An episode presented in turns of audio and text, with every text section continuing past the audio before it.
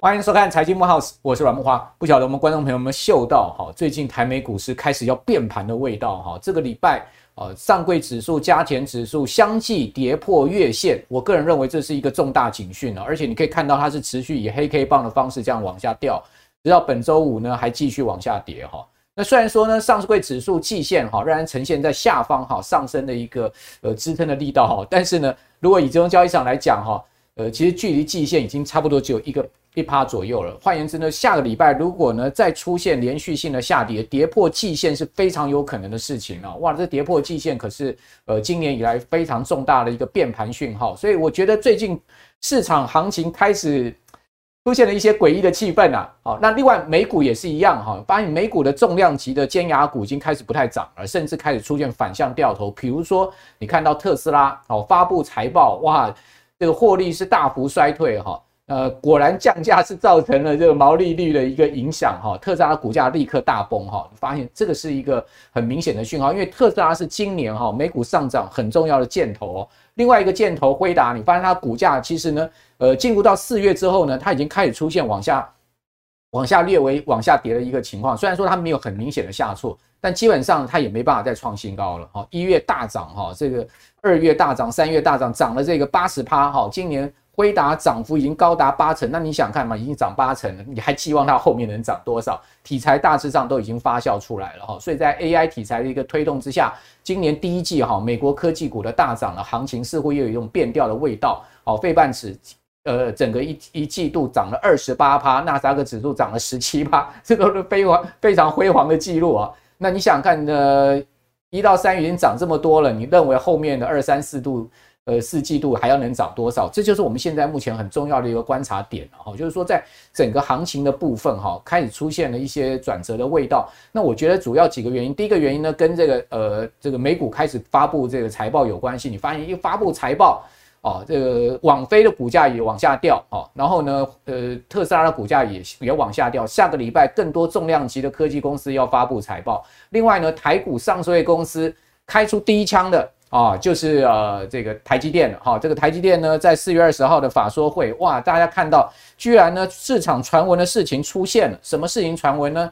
就是说呢，第一季好于预期没有错哈，但问题是，台积电果然也撑不住，下修了全年的营收的展望。啊，原先呢，呃，台积电总裁魏哲嘉给出的营收营收总望是这个以美元计哈，是微幅成长，哈，他并没有讲说成长多少，讲微幅成长。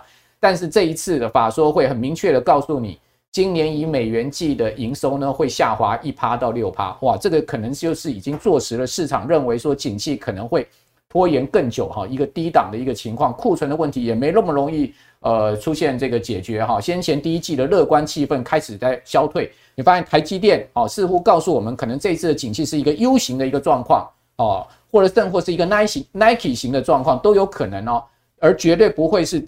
呃，在第一季就可以翻转上来了，所以在半导体的这个部分呢，就看台积电。然后另外，呃，大立光的法说也告诉你嘛，林恩平不是很老实数吗？告诉你四月、五月会更不好。哇，这两个字一讲出来，大立光股价立马破底。好，你会发现这是一个呃连续两个重要的所谓的大公司的这个法说会，告诉你整个景气的概况，这值得我们注意哈。你可以看看台积电法说会的内容非常多啦。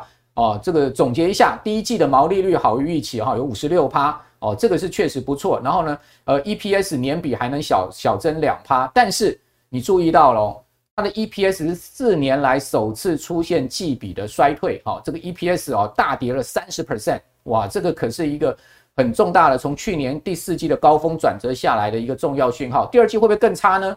台建当然也给出了它的财测目标了哈，那相对符合市场预期，但是也没更好。比较好一点的是，市场原先预期哈，台积电可能会下调资本支出，哈，原先呢从四百亿已经下调了三百二十亿到三百六十亿，既然呢台积电这一次守住了 资本呃支出呢没有动，哈，这个让市场稍微安心一点，哈，如果说资本支出同样的哈也下调了，就代表台积电看景气会更悲观哦，好，这个就是我们现在目前看到所谓有好有坏的一个状况，好，所以台积电呢在法说前后股价是上涨。啊，也反映了啊，它的法说内容没有市场想的这么差的一个状况。好，那回到美国的角度，我们再提醒大家哦，美国的情况也很大的变化哈。这次联准会的褐皮书啊，哦是由呃里奇蒙联准银行所编撰的哈。它呃截至到四月十号，呃针对十二个地区所做的一个访查出来的情况哈，比上一次的褐皮书更悲观哦。而且呢，它这一次加注了什么？加注了所谓地区银行的问题，已经造成美国。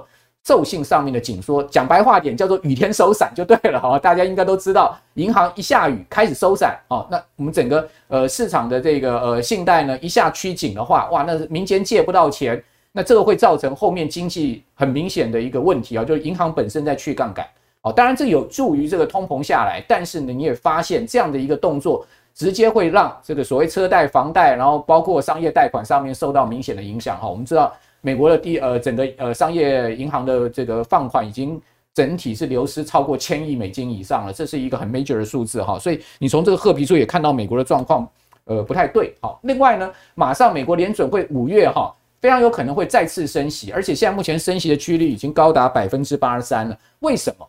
因为密西根大学发布出来的一年期消费。者的信呃通膨预期呢，居然从三点六谈到三四点六，还谈了一个百分点呢，大家吓傻眼了，想说这怎么回事？消费者怎么会又预期通膨上升呢？本来不是下降的好好的吗？五年期的一直停在二点九也不动，代表长期的通膨结构的一个问题，消费者心中也没去除到这个疑虑，所以这是一个问题。哦，所以你可以看到这个褐皮书啊，连接到我们刚刚所讲的这些讯息。都告诉你，美国现在目前它后面面临到本来有可能是景气的一个衰退，哈，甚至是呃，我们讲好一点可能下滑，但坏的话可能真的衰退。至于说衰退的程度，我们这边没有办法预估，我们只能是摸着石子过河。另外呢，从美国国债市场的一个价格变化，哈，相对殖利率变化，我们可以看出这样的状况啊。你看，发现美国两年期国债值率最高，哈。这一次突破五趴是在矽谷银行事件哈所刺激出来的一个高点之后呢，它往下掉，好，掉得很凶哦，代表什么？代表大家对于呃所谓升息的预期呢下降的这样的一个心态，哦，通膨趋缓的一个心态，掉到了大概三点八左右。最近哈两年期国债殖率上升了大概差不多有四十个基点了，又来到了差不多四点二左右。它已经创了波段新高，所以各位手上的债券型 ETF 啊，都有一些下跌哈，或者说你买一些美国的这个债券的 ETF 哈，什么不管是投资等级公司债的，或者是说呢二十年以上的哦这种所谓投资等级债的国债的 ETF，最近价格都有往下掉哦，那往下掉掉不多了哈，但是基本上它已经开始哎好像也不太涨了，好，所以这从这些角度，我们今天就要来好好谈一下哦，到底呢呃最近哈这个美股所透出出来的端倪哈。呃，对我们的投资，我们应该怎么样去做决策的参考哈？或者说呢，哎，这些东西啊，都短线操作了，我们长线不看这些啊，我们的存股就好了。啊，我们今天也请到了呃两位来宾啊，他们是呃一对年轻的夫妻啊，哦，他们的呃背景也很呃有趣哈，就是过去在竹科啊这个呃半导体公司上班，但他们觉得他们人生呢哈要做一些改变。哦，所以呢，他们就呃纷纷离开公司之后呢，现在目前是所谓的呃财务教练哦，专门投资美股。那很多人讲说，哎，这个投资股票啊，不投资台股啊，你去投资美股，这是有点舍近求远了。这到底是为什么？哦，我觉得它也是有道理，因为美股呢，往往可以看出哈全世界投资的趋势跟方向。你讲实在，台股也是跟着美股走的嘛。好，如果说不是美股今年第一季涨这么多，大家看到第一季涨多少？四大指数涨最多，费半我刚刚讲二十八趴。呃，纳啥的指数涨了十七趴，另外呢，道琼涨最少哈，也涨了大概百分之零点五哈。那另外标准普尔五百指数涨七趴，你发现台股今年第一季加权指数涨了一千三百一千七百三十点了，涨幅达到百分之十二，是不是在跟着美股？也是嘛。所以说，我们先从美股了解起，也是个道理。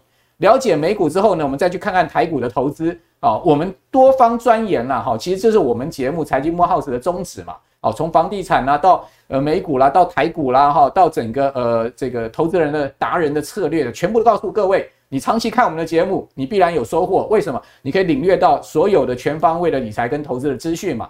哦，这样子你才能成为全方位的专家。所以我赶快来介绍我们今天两位节目现场的来宾哈，一位是呃这个老公啊，我们先从老公介绍起哈，George，George 你好。嗨嗨，我是 George。好，那另外呢是 David，对不对？好。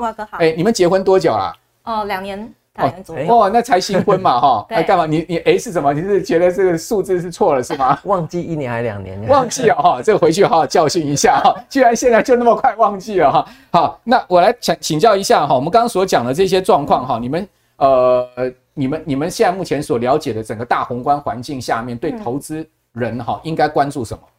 我觉得呃，美股这方面确实像刚刚木华哥讲的，它算是一个世界的经济的领头。对对，不管是台股还是各个呃股票。各个国家其实都是跟着美股去走的，嗯、所以我觉得呃，可能以前还没有太多人在讲美股的时候，不知道该怎么做。对。但这两年两三年，其实已经慢慢的越来越热了，嗯、所以会鼓励大家，如果你们现在想要开始关注投资的话，其实美股这场这个市场是可以去关注看看的。嗯、对。那一定要关注美股，因为你不关注美股哈，基本上呃，你只关注台股，你可能就是说你没有办法那么完全全球宏观性了哈。讲实在，我个人是美股、港股、台股全部都都投的啦，我没有不投的哦，只要能投的能。赚钱的我都喜欢，但是呢，在投资上面你也要小心哈，投资也是会翻车的哈。比如说像最近的回档哈，我相信很多人就开始在受伤了。那我们来讲一下美股有一个俗谚了哈，叫 “Sell in May and go away”。好，为什么叫 “Sell in May”？因为五月来了嘛，对不对？好，大家五月要卖股离场，我不知道这个两位会不会卖股离场，等下请教一下哈。自从二一九二八年以来哈。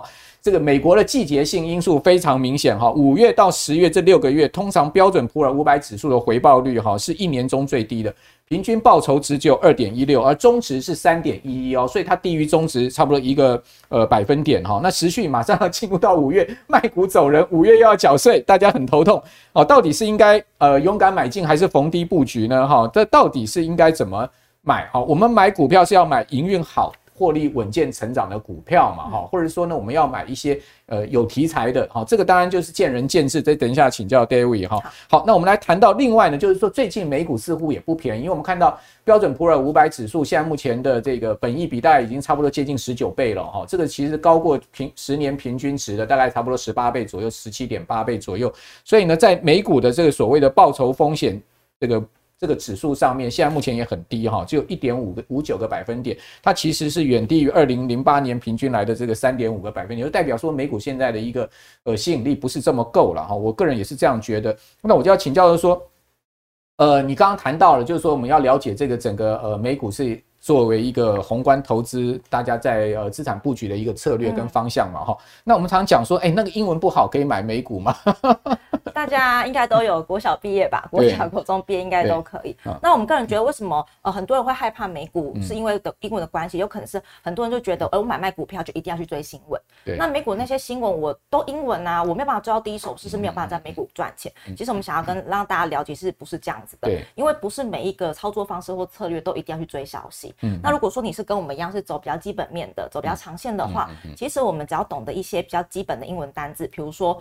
buy 呀，sell 这种暗单的应该会吧，或者是说 EPS 是什么，这种比较基础的单字，你不用去看整篇的英文报道，其实你是可以投资美股很好的。那加上现在 Google 很翻译很方便嘛，你把一段文字这样贴上去。然后就帮你翻译成中文，所以其实现在我们觉得投资美股的门槛越来越低的原因，还有一个是来自于就是 Google 的便利，其实都可以协助我们投资人去看到一些呃美股的资讯啊，或者是说去加强我们的判断能力这样。哎，我最近看到一个研究团队哦，他们用那个 AI 去做投资美股的研究，嗯，哎，他们发现哈，他们灌入了资料，如果是一个比较正确的资料，而且呢，灌入了资料量够大的话，他们发现用 AI 选出的美股哈，其实是。胜率还蛮高的，嗯，哦，这个你会用 AI 选股吗？你会用 AI 选股吗？不会，不会，没有在用的，我都是就是我们了解知识圈去投资就可以了。OK，对啊，好，所以几乎没有在用 AI，我应该说完全没有用过啦。OK，对，好，所以你们也没赶上这一波 AI 投资热潮吗？还是说你们不想用？呃呃，也也不想这个这跟随这一波 AI 投资热潮到底是怎么样？呃，应该说我们关键的一些题材还是会关注。嗯好，就是毕竟是市场呃市场的趋势，嗯，但是呃我们会不会去做投入是另外一件事情。啊，因为趋势会有一个我们自己比较保守的隐忧，就是来自于说趋势它代表一个不确定性，对，它未来会发展成什么样，其实我们不知道。嗯，那一个趋势产生的时候呢，可能非常非常多的公司都在赶这个趋势，但是实际上到最后存活下来公司到底有哪一些，哪几间，其实我们是很难是完全。呃，去指导的，所以与其我们去追这个趋势，我们倒不如是观察它，但是看到时候鹿死谁手的时候，我们要直接买那家公司，会对我们来说更加稳健。那你刚刚讲说，呃，太赶新闻热潮，可能会呃，这个迷失在这个新闻热潮，或者说在投机的一个气氛里面，有没有实际例证可取呢？比如说之前呃，台湾不是有一阵子很流行太阳能、对，绿能等等的，对。然后那时候还是一片看好啊，就哦，这个是永续的能源、再生能源，应该是未来非常有呃发展性。然后再加上可能石油的一些可能可能消耗殆尽等等这些很有题材，所以很多投资人就一窝蜂的进去了嘛。那现在大家的太阳能跟绿绿能还好吗？对，所以其实我们会相对想要就是。有比较明显的稳定下来之后呢，我们才去着手去看，那这一些存活下来的公司有没有哪一些是有度过前面这个热潮，然后持续还有这稳定获利，这会是我们比较喜欢的投资方式。那两位美股投资的经验时间大概有多久呢？你们你们呃有没有投资失败的案例呢？当然还是会有啊。对对，就是来不及走的，来不及走是赚太少还是赔到，还是获利全部回吐？嗯，你也可以提我们 PayPal 的那个美股嘛。哦，有 PayPal 哦，你们有投资 PayPal？对啊。它 PayPal 也是下跌一大段啊，那对对那时候我们去年跌很多啊，对对对，它它可能也是因为疫情的关系，所以它那时候表现比较好，哦、所以它基本面也表现比较好，所以那时候就确实它也涨蛮高的嘛。那那到后来它最近因为疫情就比较复苏了，对，那可能可能大家比较没有用，所以它可能稍微下滑，然后它股价也跌比较多这样子。对对，对那你们是呃获利全数回吐还是怎么样？还是、嗯、至少有一半吧？哦，对啊。那你们卖了吗？还是还没卖？呃，后来我们因为它毕竟不是我们仓位非常主要的核心持股，哦、所以其实我们没有到全部出清，还是保留部分的呃配置在里面。对啊，这个美股呃，其实去年呢哈，这些所谓的云端概念啊哈，或者是说呢电商的哈，哇，真的跌很多，什么 Shopify，你看那些股票跌到都爆了哈，嗯、真的是跌得非常可怕哈。但他们涨上去的时候，长年也是涨很多了。嗯、我觉得。呃，这个美股就有这样的一个特性哈。当然，一旦走空头的话，它其实跌幅往往会超过你想象。那你刚刚谈到就是说，呃，你们有核心跟卫星持股的这种呃观念嘛？哈，那这个地方要不要跟我们观众朋友讲一下？就是说，如何去建立自己的核心跟卫星持股的部位呢？那筛选的原则又是什么呢？嗯，其实我觉得我们的筛选的方式还蛮简单，大家也可以参考哈，就是可以落实在我们的生活当中。我们的选股心法其实很很生活，我们都强调要从生活之中去选股哈，就是从。呃，你的知识圈或你的生活圈开始，我们常笑说，就是最地表上最强的投资人啊，不是什么呃很厉害的专家，而是家庭主妇。好，家庭主妇真的超会投资的。你可能在你生活层面，他去购个物，好，他今天去好事多买买东西，好事多它本身就是一家美股可以投资的好公司。然后或者是他在买什么柴米油盐酱醋茶的时候，他可能买的那个牌子翻过来一些调味料哦，美国的公司买果酱，美国的公司。所以其实我们就很建议大家，你可以从你的生活之中。开始选股票，好。慕驊哥，你的手机是 iPhone 还是对 iPhone 嘛？好，iPhone 嘛。那 iPhone 其实这个也是美股非常大家公司叫 Apple，然后包含可能大家有的一些电脑啊，可能是呃用 Microsoft 的软体，这些其实都是。所以大家可以仔细去观察一下你生活层面的各方各面有没有哪一些公司其实是美股的。那其实这些都是我们很值得去投资的标的。OK，好。所以第一个是从生活圈，哈，就是说，哎，这有一点那个彼得林区的味道了啊。对，一个麦哲伦基金经理人，他其实就很从生活去找股票嘛。好，那呃，至于说从生活去找股票是一个方式哈，另外还有什么样更好的策略？因为我知道你们其实有一个核心的策略叫做股利派发，每年至少它是要持平，好，那最好是成长的这种股息成长股，对不对？好，可不可以跟我们分享一下什么样的一个股票才可以列入到你们的选股的名单里面？嗯，就是这个可以分享一下，我们选股最主要看的那个，我们最主要还是以最有信心、最有生活，这个是一个基底，就是应该说要建立在这样的状况下，我们才会去。去看它有没有股息成长，那比如说它股息成长，它就是要有那个前提嘛。那有那个前提之后，股息成长到了一定的年数，我觉得诶、欸、还可以，或是它基本面，就是我们这边讲的基本面 EPS，它也表现的不错，那我们就可以看它长期的发展。那如果它长期发展不错，我们就可以放在我们配置里面这样。对。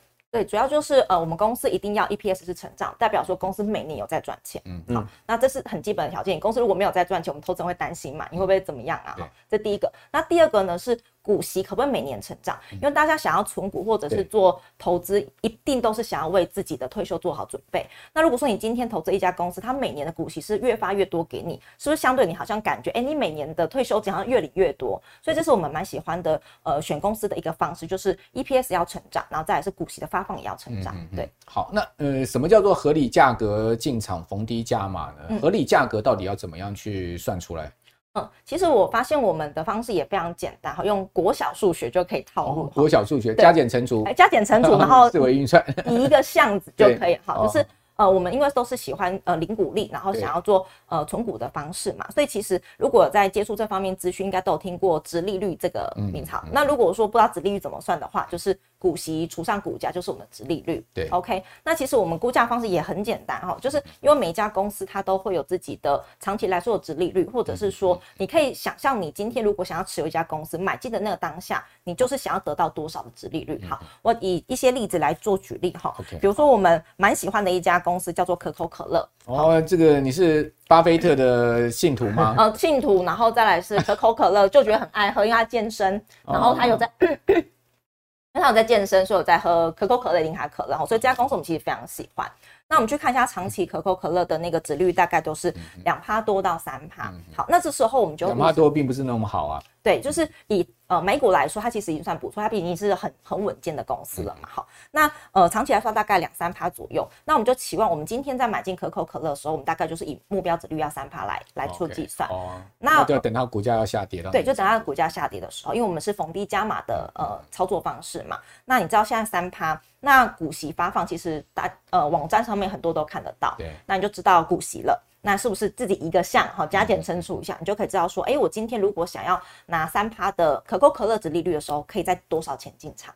这个非常简单的算式，提供给大家。那就要等啊，对，等等它这个价价位有跌到值利率变三趴的时候，没错，你就逢低加码就对了。对，好，好，那呃，另外就是说在呃这个税负的上面，可能也是大家考量的嘛，因为美国这个。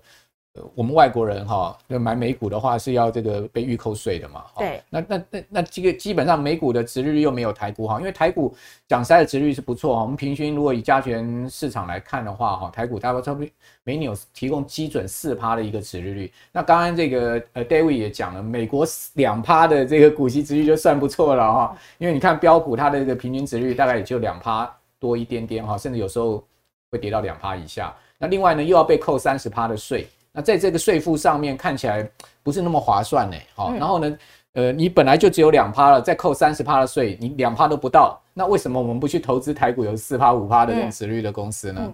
一开始，呃，木华哥有提到，美股它其实是比较成长性的公司，呃，比较成长、比较有成长性的一个市场嘛。那大家可能乍看殖利率可能一趴两趴，美股就哦，这个我就存台股四趴五趴一年这样子，不是很开心嘛？但是为什么美股的相对殖利率会比台股还要来的低？是有原因的，因为我们刚刚提到殖利率是股息跟股价的关系。好，那美股其实成长动能很快，所以你会发现它是价呃价差也同步在成长。对，然后呢，股息也同步在成长，所以其实一来一往。我会发现它的殖利率可能一直是固定在一两趴一两趴，但是你实际上你赚到的是股息的成长以及价差的大幅成长。所以你要的是股息是次之，你要的是股价的往上升。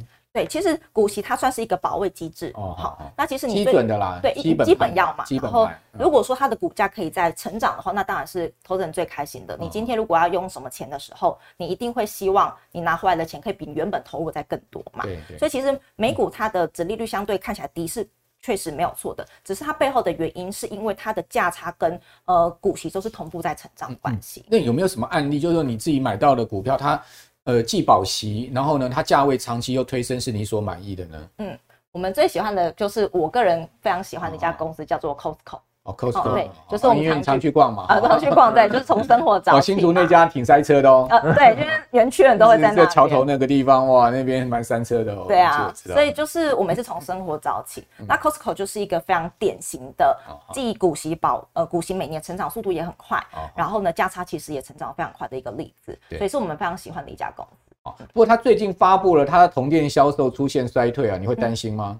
嗯，其实 Costco 它这家公司的商业模式非常的特别哈，它的销售下降，但是它主要的获利来源不是它的卖东西的，它会费收入，会费收入，对，所以其实我们在看一家公司的时候，它要看它背后商业模式到底是什么。比如说，如果它的会员数是没有在减少，反而增加的话，其实我们反而是不用去担心这一块的。那你喜欢 Costco，你会同步去买进沃尔玛的股票吗？你会同进我们？沃尔玛的话，因为我们沃尔玛台湾就没有看到，就不熟啊，所以自然就不会去选啦。因为 Costco 就比较简单，至少我们进去过啊。OK，哦，所以所以你一定要体验。那你我建议你们应该去美国旅行一趟。有啊有啊有，我们安排了，安排吗？还去了吗？还是还没去？我们还没去，我们安排了一个就是呃股东巡回之旅，OK，、呃、就是看一下哪一些公司我们。那你们安排的行程是怎么样？可以讲一下吗？就是我们呃有一些公司不是在台湾很难看见，它确实是美国的大公司嘛，所以我们有安排了一个路线哈，就是股东巡回路线。对，就是呢，我们可能去沃尔玛这种，就是在台湾没有，但是在美国有很多。去看一下沃尔玛，对，看他们到底是什么人会在里面买东西。哦，就比美国比较一般市井民众了。对，然后它是中低消费族群。那到底是到底在卖什么的？我们在他亲眼看到，我们才会比较安心嘛。或者是一些比较 Home Depot 这种，就是。有点像是台湾的特例屋，但是我们也没有去看过哦，大家都到底在那个 Home Depot 里面买什么等等之类的，我们就会想说用亲身的体验去看看这些公司到底是怎么样去做营运的。安排了几家公司去看呢？哦，十家有吧？有有有有，超过十家。Home Depot 还有沃沃尔玛还有什么？还有就是 Target，Target 哦 Target，对。然后还有呃，比如说他们那。啊，Dollar Tree 哦，Dollar Tree 那个一元商店，一元商店，对对对，还有好多家，就是我们一个路线图。去几天呢？去个呃两个多礼拜。两个多礼拜，是东西岸都去呢，还是说只有去洛杉矶那一带呢？就洛杉矶那一带就很够看了，因为还要顺便走一下景点嘛。对啊，对对对。哦，这个呃一定要去一下 Universal Studio 就对了。对对对对对，可以投资的。OK 哦，很贵哦，现在一张票要六百块美金 哦。真的不便宜。对对对。嗯。好，如果要去。美国现在的环球影城一张票要拿八块美金了哈，大家要知道那个票哈不便宜，而且那个还不是那个呃最贵的票，最贵的票是不用排队啊，直接通关的那个更贵。好，大家心里要有准备哈，去美国银弹准备多一点。好，那呃。据说你们今天有提供你们的持股清单给我们观众朋友参考，对，我们顶 on day 哈，那我们给大家看一下你们今天提供的股票是哪一些？对，我们呃有一些美股的持股会跟大家做一下分享哈。那有一些可能大家光看过，有些可能大家没有看过，因为有些产业是呃不同的文化所产生出来的哈。比如说大家可能比较熟知的就是好事多，我们刚刚提过了哈。台湾人真好爱逛好事多，就是好事多呃销售额第一名的，其实是在台湾，好就是。好几家店嘛，真的好几家店哦，全球前好像前两家、前三家都在台湾嘛。对，所以你你在逛好事多的时候，你会很开心哦。以前逛好事多排队就会觉得，哦，他排那么久，可是现在当股东不一样了，继续排哦，代表说，呃，有在赚钱，然后股东可以等，没有关系哈。对，那再来是大家可能知道，Starbucks 好，呃，就是星巴克，可能路上很多，那其他其实也是蛮值得投资的公司。那再来是麦当劳，大家从小吃到大。这些都是美国蛮知名，然后也蛮好的一些公司，大家可以值得去做研究。那有一个地，有一些公司呢是可能是台湾没有看过，然后你也可以觉得说它居然可以做投资的哈，我们可以跟大家分享一下。像第一家叫做废弃物管理公司，它叫 WM，美股代码叫 WM。这家公司我们节目讲过哦，讲过哈，这个应该是很少人会对比较少了，对，有一集有讲过，那大概呃我们开播没多久嘛，哈，那集我们就讲过 WM。对，就是因为台湾人就是这都。政府在收垃圾的，但美国的文化不一样，他们的呃垃圾桶是要对是要租金的，有那个垃圾管理费啊。对啊对啊，所以这呃可能台湾人不知道，可能也是一个蛮好，因为。垃圾一定会有，所以必须都有这样子的商业模式产生。那再还有一个叫做 Walgreens 哈，你可以把它想象成是台湾的屈臣氏，嗯，这个也是很多那个那边的连锁的，对对，连锁的大药房。所以这个其实还蛮蛮好的。补充一下，我们的那个旅游也要去看一下，我一定会去的啦。对啊，那个你走在路边都会看到。对啊，对啊，对啊。那这可能台湾没有看过。那再来好是有一家蛮特别的公司，它叫做 LNT，叫洛西呃洛克希德马丁，它是一家军火商。F 三十五它制造的。对对对对，有些军火迷啊，或者是说呃现在可能。可能局势比较紧张，所以大家可能会对军火这方面比较有关注嘛。所以其实 LMT 大家也可以去多多看一下，它是属于战机类的。哦，但是你大概去不了这家公司，这个就可能没办法了。这真的，我建议你可以去圣地亚哥哈，你去圣地亚哥，你会看到他们那边有那个航空母舰，好，然后呢，他们的飞机都会在那边起飞，好，哎，那些战斗机你会看一下。呃呃，就过干也可以。对对，圣地亚哥也顺便可以去一下 Sea World，那个海洋世界也挺好的。对对啊，嗯，所以这些呢，我觉得都是呃。一边是台湾人可能知道，一边可能是台湾人不知道，就分享给大家。对，好，